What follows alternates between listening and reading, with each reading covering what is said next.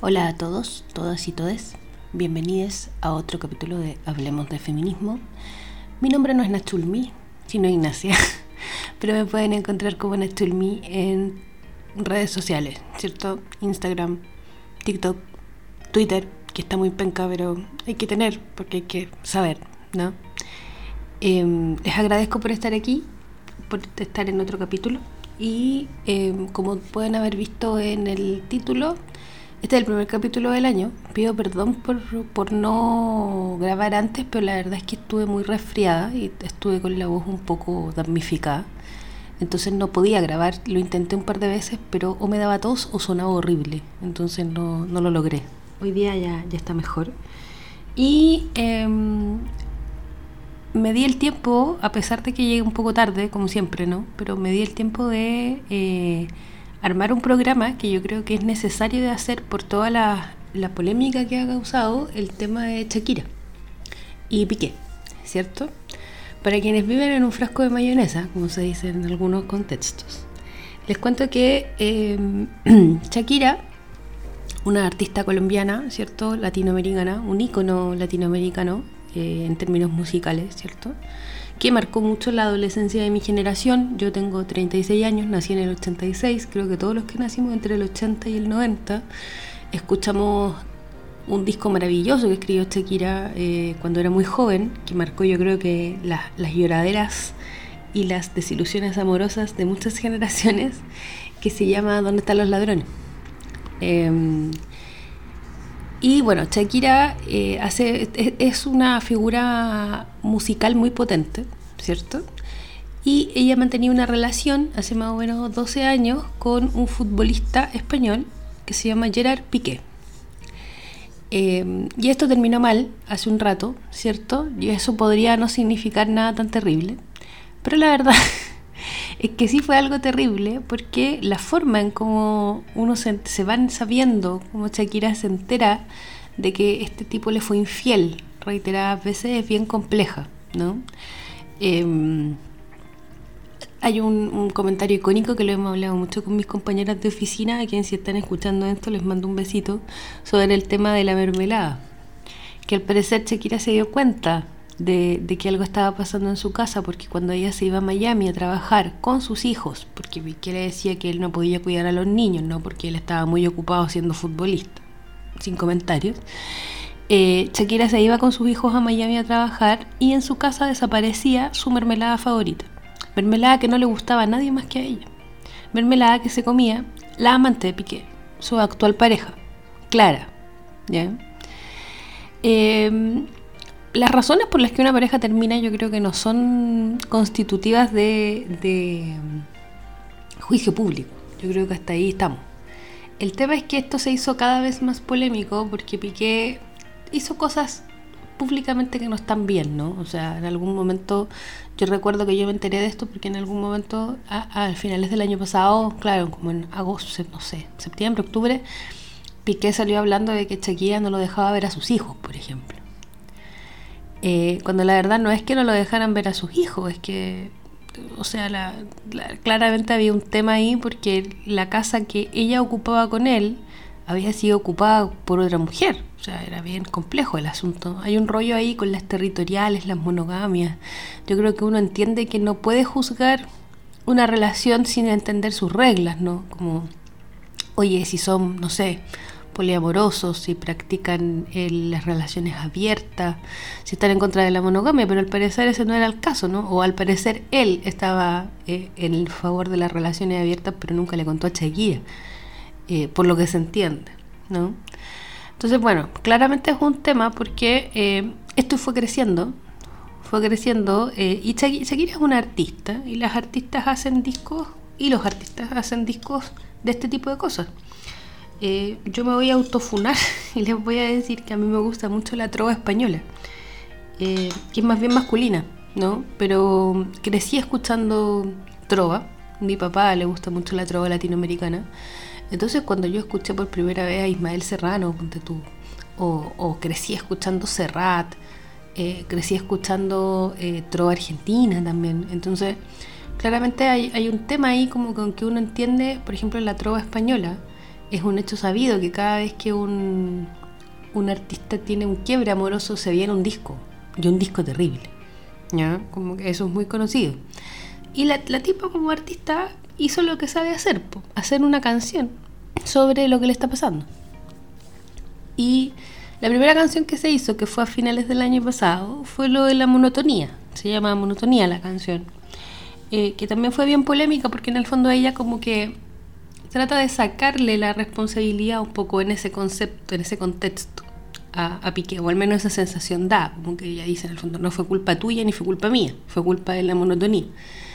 Y uno podría decir, ah, claro, las relaciones mueren por eso, las relaciones amorosas, sexoafectivas, uno lo entiende. Pero, eh, ahora, eh, esta semana, se supo que la, la última sesión de Bizarrap, ¿cierto? Bizarrap es un, un productor argentino muy famoso que se ha dedicado a hacer sesiones con latinoamericanos. Tiene varias muy famosas, ¿cierto? O sea, también hay españoles en algunos, pero en general son latinoamericanos. Tiene varias muy famosas. A mí me gusta mucho Bizarrap como productor. Yo lo conocí el año pasado cuando fui a Buenos Aires, que se sonaba mucho la sesión que hizo con Arte Elegante. Eh, y le recomiendo mucho claramente escuchar, ¿cierto? Eh, a mí me gusta mucho, no, o sea, no es arte elegante, es, arte, es elegante, elegante que es lo que, así se llama en, en Argentina. Eh, pero claro, si uno escucha, Bizarrap tiene un tema ahí como con hacer sesiones con artistas latinoamericanos conocidos y no tan conocidos. De hecho, tiene una sesión fantástica, si me permite recomendarle, con Villano Antillano. Villano Antillano es una artista trans puertorriqueña que le, presentó a o sea, Bad Bunny presentó a Bizarrap con Villano Antillano. La sesión de Villano Antillano es increíble, o sea, todo, todo, todo es muy, muy bacán. Eh, si usted probablemente también sin querer quizás, pero se enteró cuando Residente nos hizo una sesión de Bizarrap, ¿cierto? y también fue, fue potente. Y la última sesión de Bizarrap fue la de Shakira, que también fue una sorpresa, como muy heavy. Y yo ahí también quiero decir, porque el, cuando abrí como comentarios sobre esto en Instagram, el Chalo, un besito al Chalo, me decía justamente que, que claro, que también había que pensar en Bizarrap. Y yo también creo que para pa Bizarrap esto es una tremenda oportunidad, porque la verdad es que Shakira es mucho más conocida mundialmente que Bizarrap. Y de hecho mucha gente que no tenía idea quién era Bizarrap se enteró gracias a esta canción. Entonces también ahí hay un juego interesante, ¿cierto? Como que claro, Bizarrap produce la canción, pero para él es un tremendo palo al gato haber publicado una canción de una artista tan famosa, porque claro, él se mueve dentro del medio, ¿no? O sea, no sé, po, la sesión de Nati Peluso, que es estupenda, eh, desde Argentina, la sesión de Trueno, ay, me encanta Trueno, eh, Argentina también, la sesión de Residente, como les contaba, que fue increíble. Eh, hay una de um, Nicky Jam también, como de harto como rapero, trapero, reggaetonero famoso, pero Shakira es un artista pop mundial. O sea, te, te, te fuiste a algunos pueblos más para arriba, ¿cachai? Subiste de nivel heavy. Entonces, claro, yo creo que para Bizarra esto es eh, una vitrina súper importante. Haber podido mezclar, porque eso es lo que hace él, ¿no? Producir, mezclar, poner las bases de esta canción. Pero Shakira lo que hace es vengarse, literal. O sea, más que vengarse, yo creo, porque si yo le decía yo a mis compañeras de oficina también esta semana, si yo hubiera sabido hacer canciones, yo podría haber hecho cinco discos de una de mis rupturas amorosas, que fue muy polémica, muy triste, muy terrible. Yo le hubiera podido dedicar de verdad que canciones enteras a mí con un tono mucho más terrible que el tono que está usando Shakira. ¿Ya? Entonces también creo que ahí hay un tema interesante. Eh, y creo que a todas nos ha pasado. Ya que hablo muy a título de la, de la feminidad, ¿ya? Porque la verdad es que los hombres también hacen esto. Eh, quizás no con un grado tan de fama, porque no son Shakira, ¿no? Lamentablemente, pero yo pensaba en Maluma, por ejemplo, que el otro día leí un comentario que alguien hablaba sobre, claro, nunca causó tanta polémica cuando Maluma cantaba Hawái de vacaciones, ¿cachai? Que también era una canción de despecho terrible, terrible, terrible. Y era un hombre despechado, pues que al parecer es una situación mucho más normalizada que una mujer enojada, despechada, molesta, con rabia. Ahora, hay varias cosas que podríamos como conversar, ¿cierto? Eh, hay harta gente que no le parece bien que Shakira le esté tirando, como se dice, a eh, la nueva polola de Piqué, que era su amante, ¿cierto? A Clara. Y de hecho lo dice, como dice en algún momento en la canción, claramente no es cosa buena. O sea, tiene nombre de persona buena, pero claramente no es cosa buena. Que es un juego de palabras bien interesante. La verdad es que desde la perspectiva de la escritura, y no sé, yo, em, yo estudié literatura y esto de las tiraderas viene desde el siglo de oro. O sea, siempre pasó. De hecho, hay unos poemas que se tiran como se tiran palos entre ellos Góngora y Quevedo, que son chistosísimos.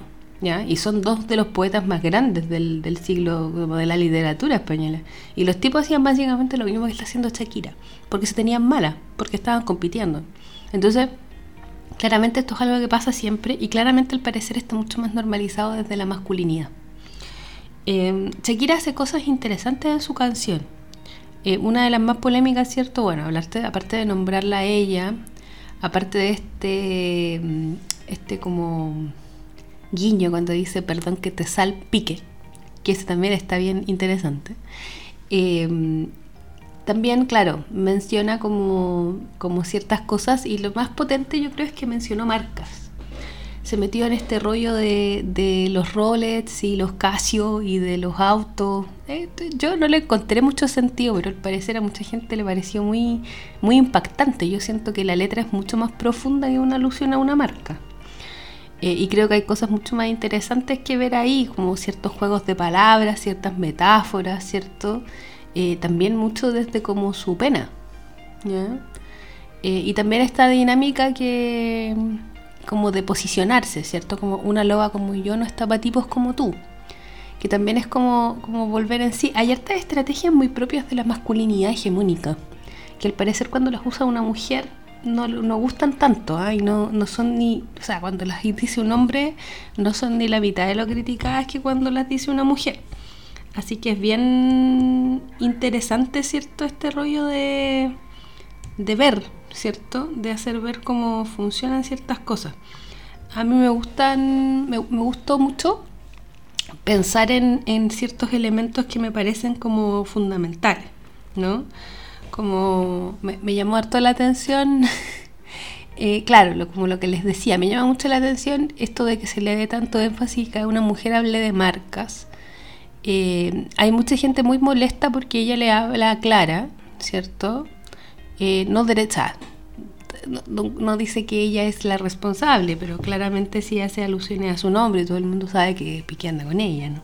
Pero la verdad es que yo creo que también hay harto, harto factor que analizar en relación a, como les decía, qué pasa cuando un hombre se despecha y qué pasa cuando una mujer se despecha.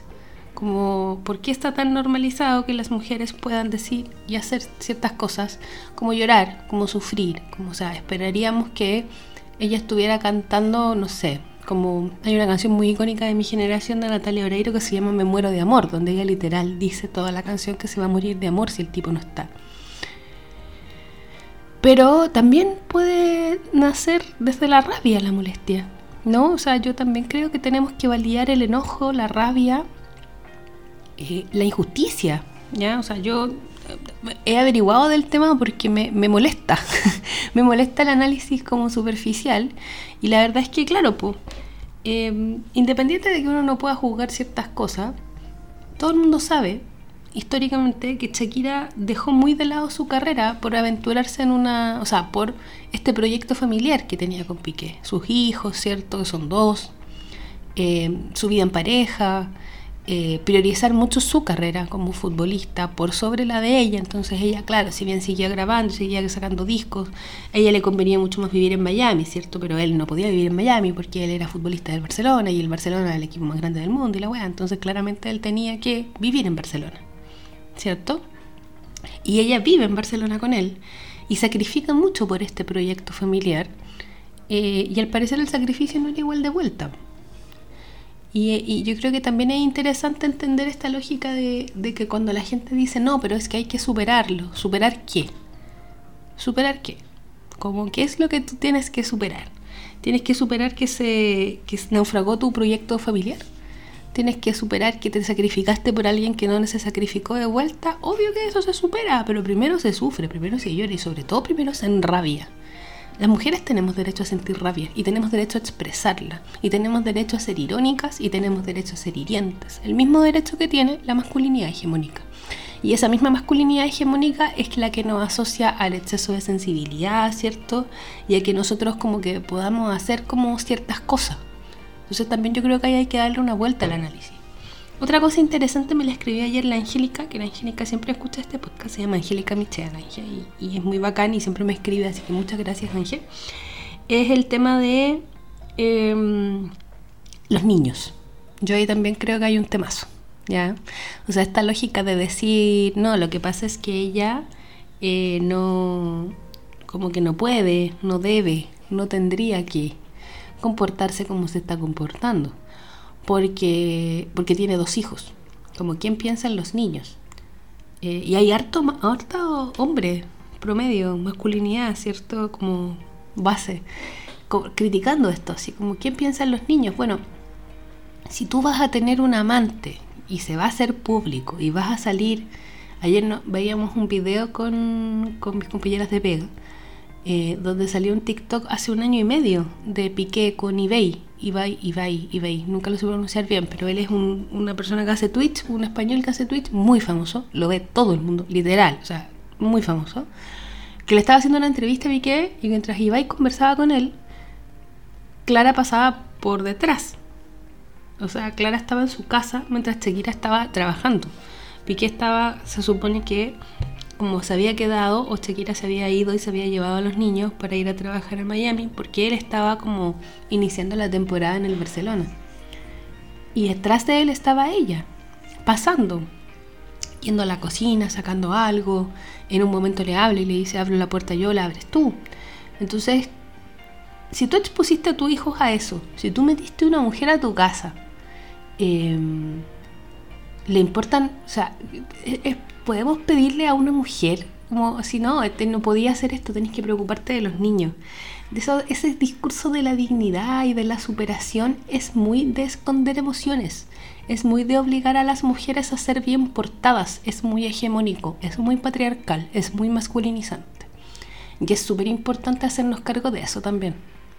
Como de no tienes por qué comportarte como te han dicho que se comportan las señoritas para ser más válida para ser más juzgada. Y creo que es súper potente que las mujeres también hagamos ese ejercicio.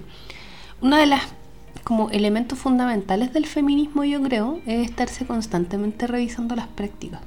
Estar constantemente pensando, oye, ¿qué, qué estamos haciendo? ¿Qué no estamos haciendo? ¿Cómo lo estamos haciendo?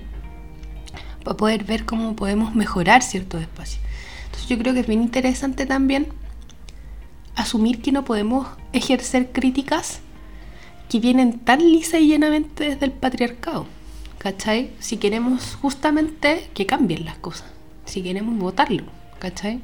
Entonces, no deberíamos seguir repitiendo estas críticas. Si no nos gusta que Shakira hable de la mina, no debería hablar de la niña, ok, puede ser una forma de verlo pero ¿por qué tendríamos que invalidar su emoción también? ¿Por qué no poder hablar de lo que quiere hablar? ¿Por qué debería callarse esta rabia? ¿Por qué debería callarse la pena? ¿Por qué debería tener esta actitud de esta dignidad tan malentendida que es básicamente esconder una emoción que es súper válida?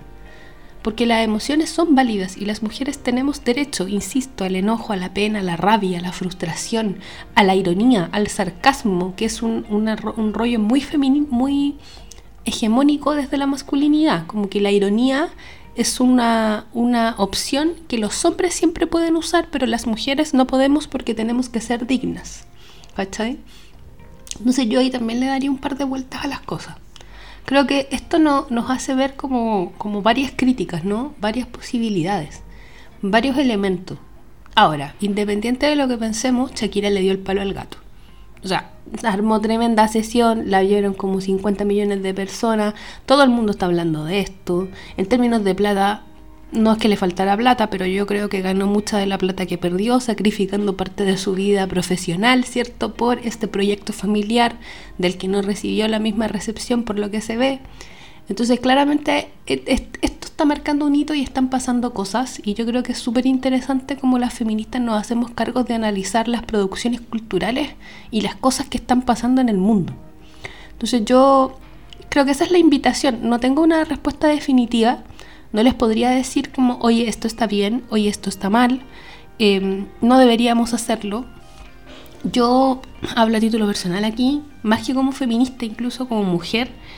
Em, yo he sentido como un despecho intenso. Y he sentido que he tenido ganas de quemar cosas, porque me han dicho frases espantosas en situaciones como de pareja. Yo, o sea, no sé, como que pienso inmediatamente en una eh, muy terrible y, recuerdo que sentí que tuve tanta rabia, tanta rabia que si yo hubiera podido quemar una wea, como quemar algo, quemarme yo, ¿cachai? Como... Y, qué ganas de haber tenido las palabras correctas para poder expresar cómo me sentía. Pero la verdad es que no las tuve no las tuve en ese momento porque estaba muy enojada. Entonces creo que es súper interesante lo que hacen las mujeres que canalizan esa rabia mediante canciones, mediante coreografías, mediante melodías, mediante cuadros, mediante collage, mediante cualquier producción artística que muestre un poco esa sensibilidad. Porque no, no solo ser sensible implica ser dulce o implica eh, sufrir o implica que las cosas te, te peguen más fuerte, también implica sentir molestia. Y yo creo personalmente que esta canción nos hace cuestionarnos qué tan válida es la molestia, la ironía, el enojo, la pena de las mujeres mostrada en una canción, más encima con un productor que produce rap y trap, y más encima por una mujer tan potente como Shakira. Eso, creo, por hoy. Muchas gracias por escuchar. Siempre atenta a comentarios. Nos vemos la próxima semana en otro capítulo de Hablemos de Feminismo. Un abrazo.